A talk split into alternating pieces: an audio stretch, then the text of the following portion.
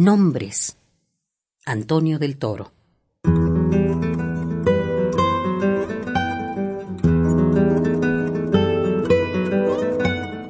No hay lunes para las montañas ni para los huracanes.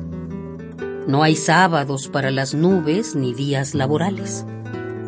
Ni el sopilote planea, ni el alacrán se esconde, ni el agua hierve o corre de manera distinta un viernes de un domingo. Bajo los nombres de los días nos sentimos al abrigo de los meteoros mayores, los años y las décadas cuyos nombres son números, cantidades enormes. Algún día diremos hasta el lunes y no viviremos para entonces.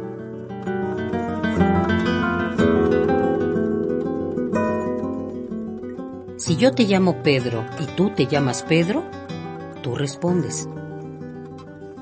Si yo le llamo lunes, el tiempo no me oye.